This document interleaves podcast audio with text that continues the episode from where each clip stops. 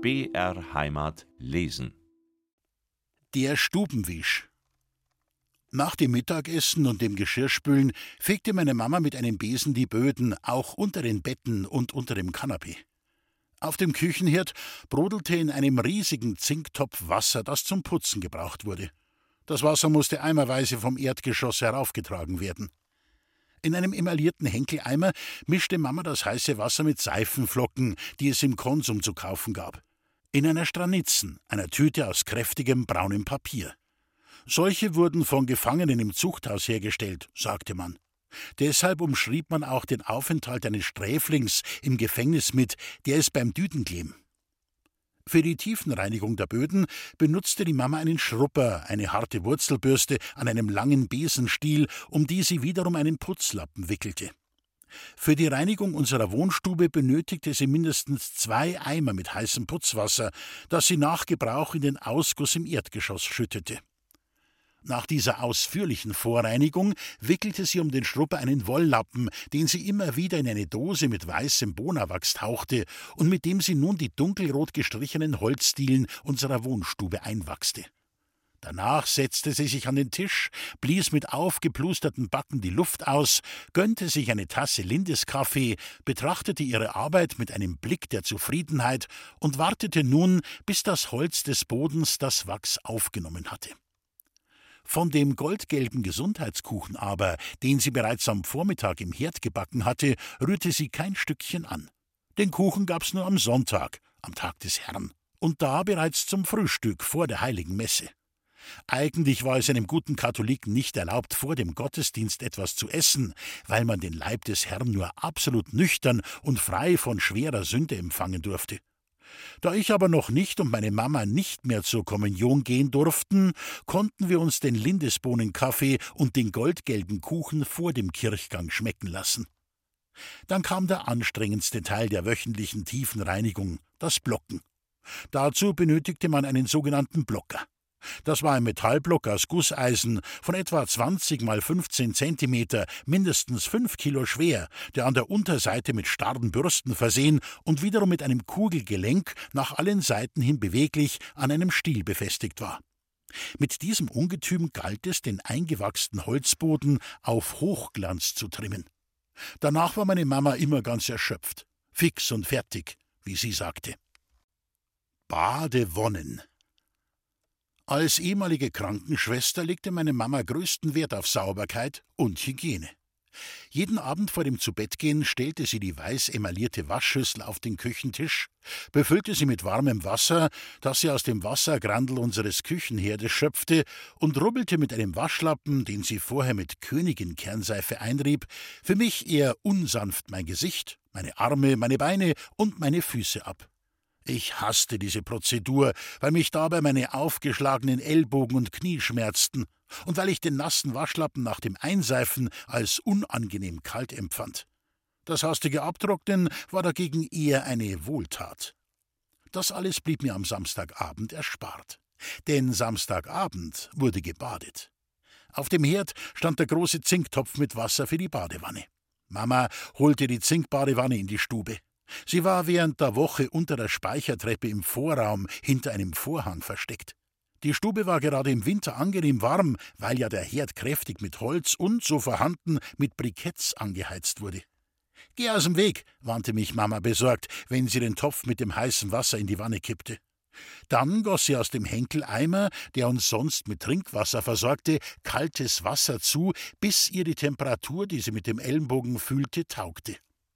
Ich wurde als Erster in die Wanne gesteckt. Das ist so heiß, jammerte ich jedes Mal.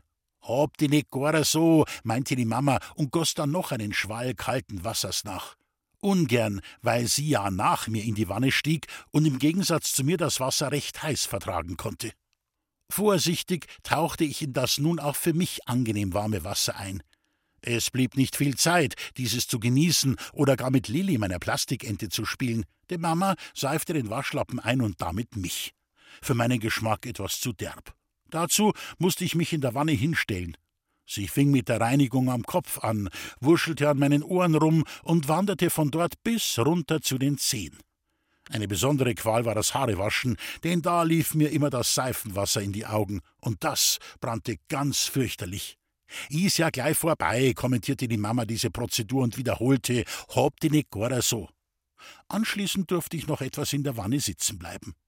Aber auch dieses Vergnügen wurde mir durch eine weitere, schreckliche Prozedur vergällt. Das Nägelschneiden. Mama benutzte dazu eine Handarbeitsschere, nahm meine vom Badewasser mittlerweile schrumpeligen Finger in die eine Hand und schnitt mit der anderen die Nägel so kurz, dass es sich richtig unangenehm anfühlte. Wenn ich jammerte, erinnerte sie mich an den Struwwelpeter und dessen schreckliches Ende. An den Händen beiden ließ er sich nicht schneiden. Nach all diesen Unannehmlichkeiten, die so eine wöchentliche Grundreinigung mit sich brachte, trocknete mich die Mama mit einem großen Handtuch ab und half mir, den Schlafanzug anzuziehen. Dann legte sie mich ins Bett, setzte sich neben mich, sprach ein Nachtgebet mit mir zu meinem Schutzengel und zum lieben Jesulein.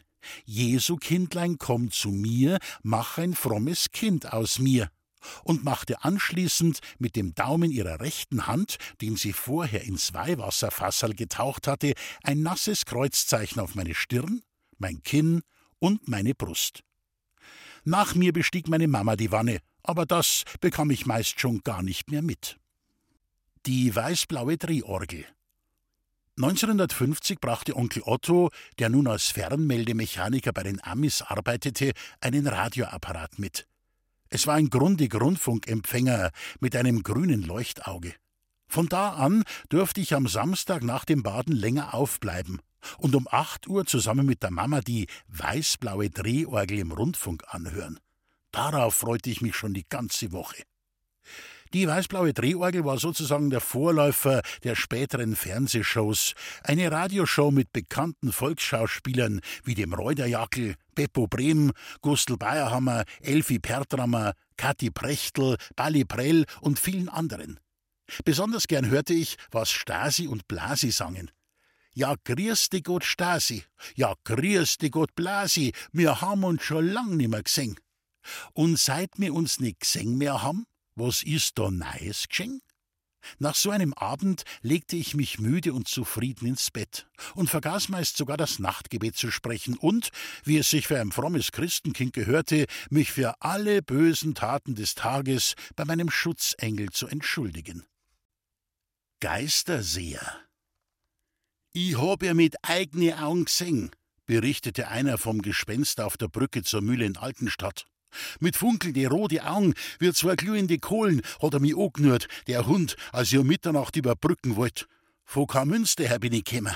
Schaurig war's, und ich wär gar nie vergessen, wie er sich auf einmal in ein Nichts aufgelöst hat. Wie ein Nebel. Was glaubt sie's, wie ich da gerannt bin? Wir haben ein Gespenst bei uns auf dem Speicher, wusste Onkel Hans zu berichten. Um Mitternacht hörst Schritte die Speichertreppe heraufschleichen. Schwere Schritte.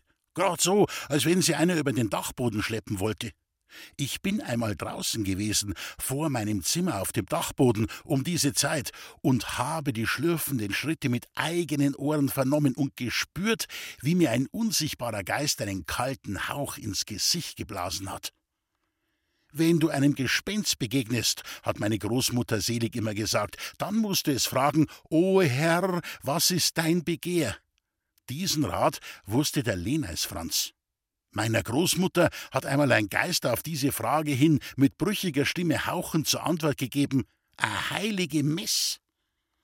Oftmals wurde erzählt, dass die Uhr, der Regulator, stehen geblieben ist, genau zu dem Zeitpunkt, da ein Angehöriger im Krieg fiel.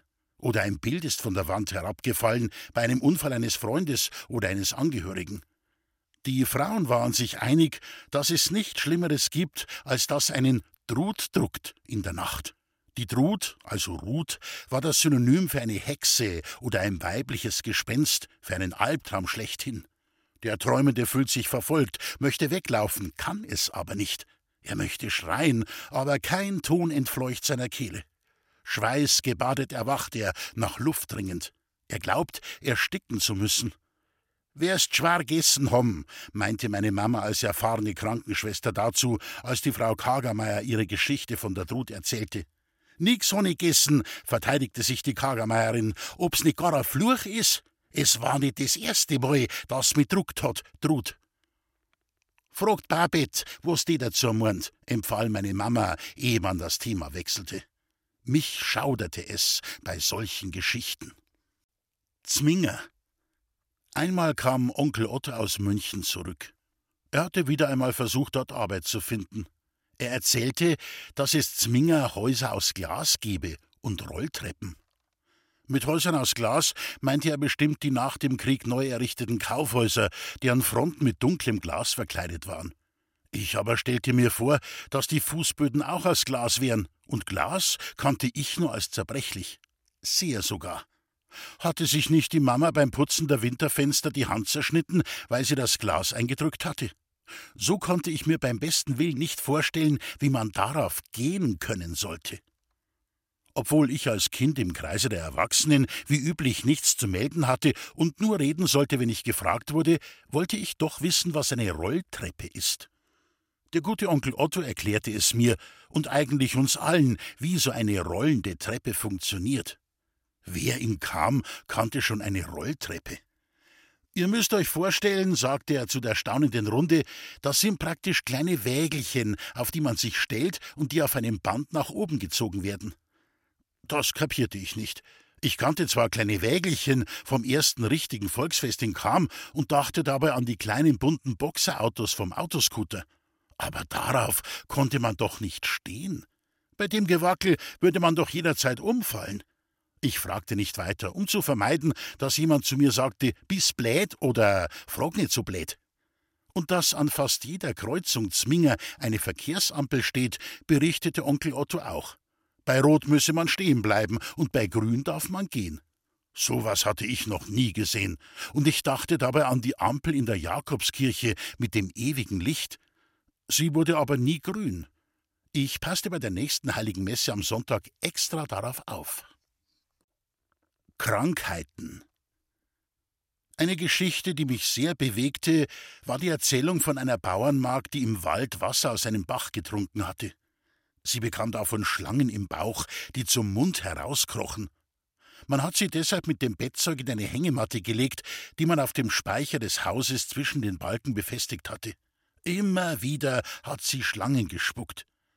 Ich hatte Mitleid mit dieser Magd auf dem Speicher, weil ich selbst doch so viel Angst vor unserem Speicher hatte, vor allem nachdem Onkel Hans, um mich zu erschrecken, einen schwarzen Mann aus Blechbüchsen und alten Lumpen dort versteckt hatte.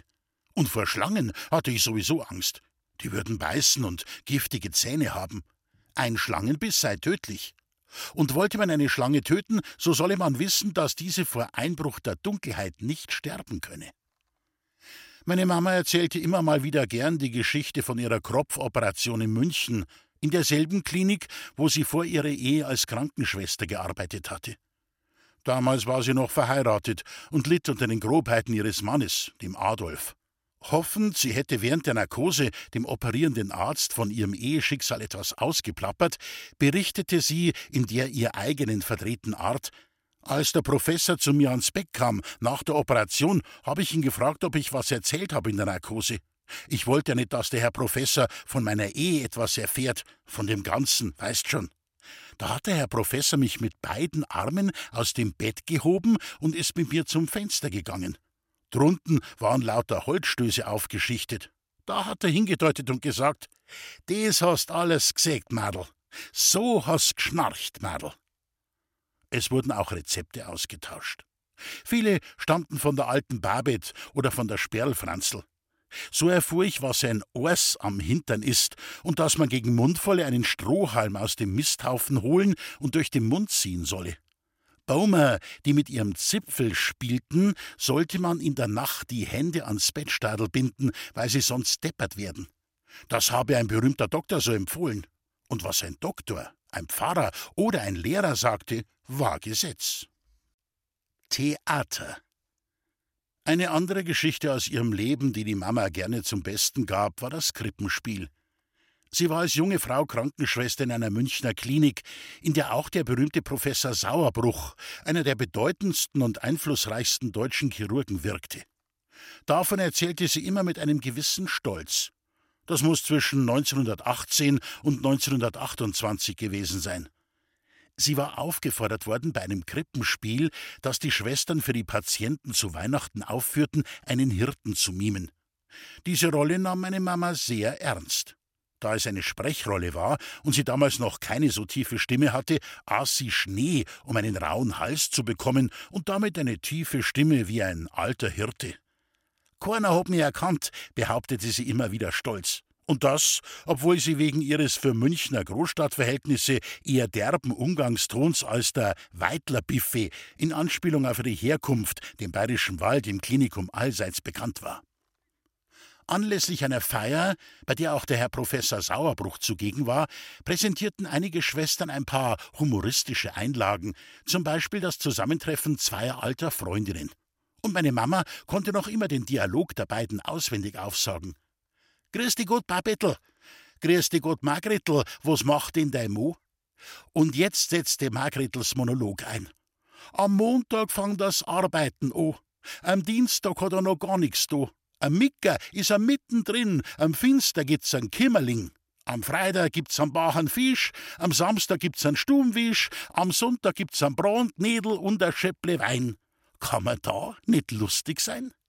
Ja, genau das wäre Mamas Traumrolle gewesen, die von Margretl.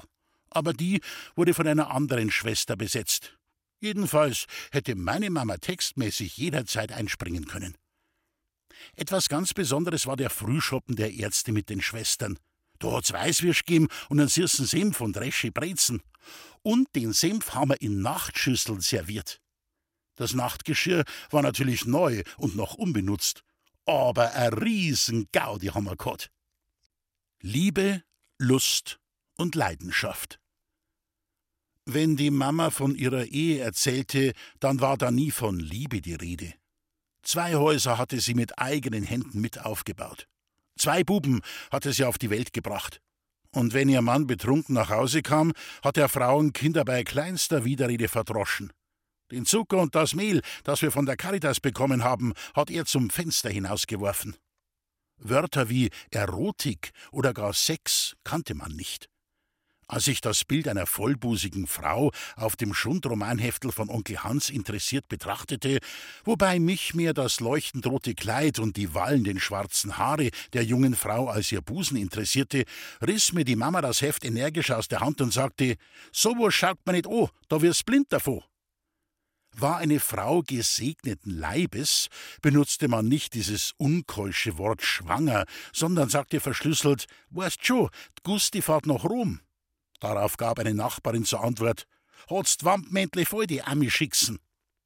Uns Kindern wollte man glauben machen, der Storch auf dem Straubinger Turm würde die Babys zur Welt bringen, wenn man ein Stück Zucker auf die Fensterbank legt. Ich hab's versucht, hat aber nicht geklappt. Spott und Hohn. Es war eine Welt, die man sich heute nicht mehr vorstellen kann. Zum Teil voll tiefer Religiosität bis hin zur Bigotterie, aber auch voller Angst und Hass allem Fremden gegenüber und voller Spott. Gerne nutzte man jede menschliche Schwäche, um andere zu demütigen. Trug einer eine Brille, so nannte man ihn einen Brühenschurster. Stolperte man über einen Pflasterstein, wurde in Anspielung auf die Nase bemerkt, hier sei ein Jud begraben. Ein Körperbehinderter war ein Grippel. Wer stotterte, wurde als Gagerer verspottet. Es gab Haxerte mit krummen Beinen, Humplerte, die hinkten und Fotzerte mit schälen Gesichtern. Meine Mama mochte das aber nicht, wenn man andere verspottete. Als ich einmal einen hinkenden Mann, den ich auf der Straße sah, nachäffte, warnte sie mich, solle ich bei diesen Grimassen und Verrenkungen erschrecken, würde es mir so bleiben. Ein Mann, der sich zu einem ebensolchen hingezogen fühlte, wurde verächtlich als ein Spinoderer oder ein 175er in Anspielung auf den Paragraphen 175 des Strafgesetzbuches eingestuft und war nicht mehr wert als ein Zuchthäusler. Zigeuner entführten und schlachteten Kinder oder zündeten Bauernhöfe an, und Protestanten kamen nicht in den Himmel, sondern selbst bei guter Führung höchstens in einen Vorhimmel. Wer in schwerer Sünde verstarb, und dazu gehörten grundsätzlich Mord und Vergehen gegen das sechste Gebot, also Unkeuschheit, landete schnurstracks in der Hölle. Einen anderen zu demütigen oder niederzuschlagen, bewertete unsere Mutter Kirche, vertreten durch ihre Priester, dagegen nur als lässliche Sünde. Dafür bekam man höchstens ein paar Monate Fegfeuer angedroht. Bei der Gelegenheit wurde vor allem zur Volksfestzeit gern erwähnt, dass die Katzbergler Messerhelden seien und daher mit dem Fegefeuer zu rechnen hätten. Zeugen Jehovas sollte man allesamt einsperren. Und wer als rechter Katholik es wagte, eine evangelische Kirche zu betreten, kam schnurstracks in die Hölle. Dass dem so ist, musste der Freund vom Kienberger Gerd erfahren.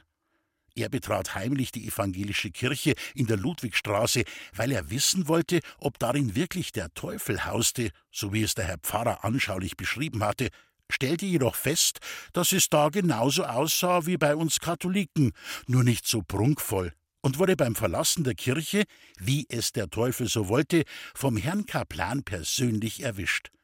Der gab ihm gleich eine saftige Watschen, dass ihm Hören und Sehen verging. Ich war ein Bankert, ein uneheliches Kind. Und solche, flüsterte man, als würde ich es nicht hören, seien allerweil gei und bekämen selbst immer wieder ledige Kinder. Da kost nix dagegen machen, weil das is er so. Das erste Volksfest. Das erste Volksfest in Kammern, das ich mich erinnere, wurde auf der Stadelohe abgehalten. Den Platz beherrschten drei Fahrgeschäfte der Familie Kollmann: eine Schiffsschaukel, ein kleines Kettenkarussell, ein Karussell zum Schieben und eine Schießbude. Da Onkel Hans und Onkel Otto Freunde vom Kollmann-Schorsch waren und sonst keine Arbeit hatten, arbeiteten sie als Schaukelburschen. So ein Schaukelbursche hatte nach dem Aufbau der Fahrgeschäfte die Aufgabe, die Schiffchen der Schaukel anzuschieben und auszubremsen, das Kettenkarussell zu bedienen, Geld zu kassieren oder das mit Muskelkraft zu betreibende Kinderkarussell zu drehen. Die Geschwindigkeit des Kettenkarussells wurde gesteuert, indem Onkel Otto einen Holzpflock, der wie ein Bremsklotz aussah, von einem Metallband umgeben war und an einem Elektrokabel hing, in einen Bottich mit Salzwasser tauchte. Dieser Wasserbehälter diente als Widerstandsregler und war im Bauch des Karussells versteckt. Je tiefer Onkel Otto den Klotz eintauchte, umso schneller drehte sich das Karussell. Ich bestaunte dieses technische Wunderwerk, den rotierenden Motor und den seine Kraft auf das Karussell übertragenden Lederriemen mit gehörigem Respekt. Das kleine Karussell bestand aus einem Drehkreuz mit flachen, eisernen Sitzen am Ende der hölzernen Balken. Wer das Karussell anschob, durfte einmal umsonst mitfahren. Ich traute mich nicht, mit dem Kettenkarussell zu fahren, obwohl es mich nichts gekostet hätte. Irgendwie hatte ich davor panische Angst. Aber dass ich mich in die Schiffschaukel setzen durfte und von Onkel Hans persönlich angeschoben wurde, das machte mir Spaß, und darauf war ich so etwas wie stolz. Ich beobachtete, dass zwei Mädchen hinter der Schießbude verschwanden und dass das eine Mädchen seine Unterhose auszog und sie dem anderen, wahrscheinlich ihrer Schwester, gab, die rasch hineinschlüpfte, um sich dann für eine Schiffschaukelfahrt anzustellen. Damals verstand ich das nicht da beim Schaukeln der Rock hochfliegt und beide nur eine Unterhose besaßen, mussten sie sich diese teilen. Immer diejenige, die zum Schaukeln dran war, bekam das Höschen. Es wäre eine Unkeuschheit gewesen, ohne Unterhose auf die Schaukel zu gehen. Es waren zwei schlesische Mädchen. Onkel Hans, der ja bekanntlich eine Aversion gegen die schlesischen Weiber hatte, obwohl er später ein solches sogar zur Ehefrau nahm, setzte das wartende Mädchen zu mir in die Schaukel.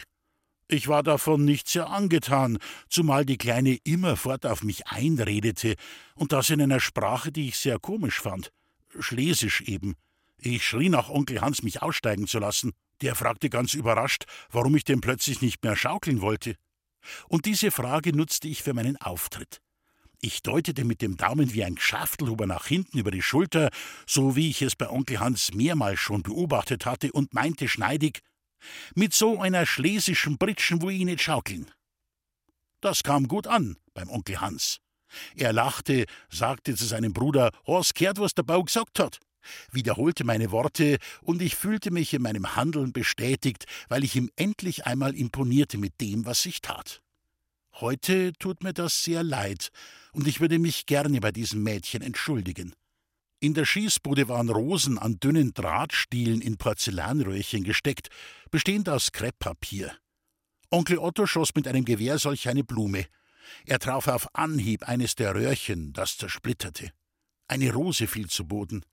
Minna, die Schwester vom Schorsch, reichte sie mir mit einem gütigen Lächeln. Wie eine Trophäe trug ich die aus Krepppapier gebastelte rote Blume nach Hause und gab sie nicht mehr her, obwohl meine Freundin Eisbett sie so gerne gehabt hätte. Aber alles, was von Onkel Otto kam, war mir heilig.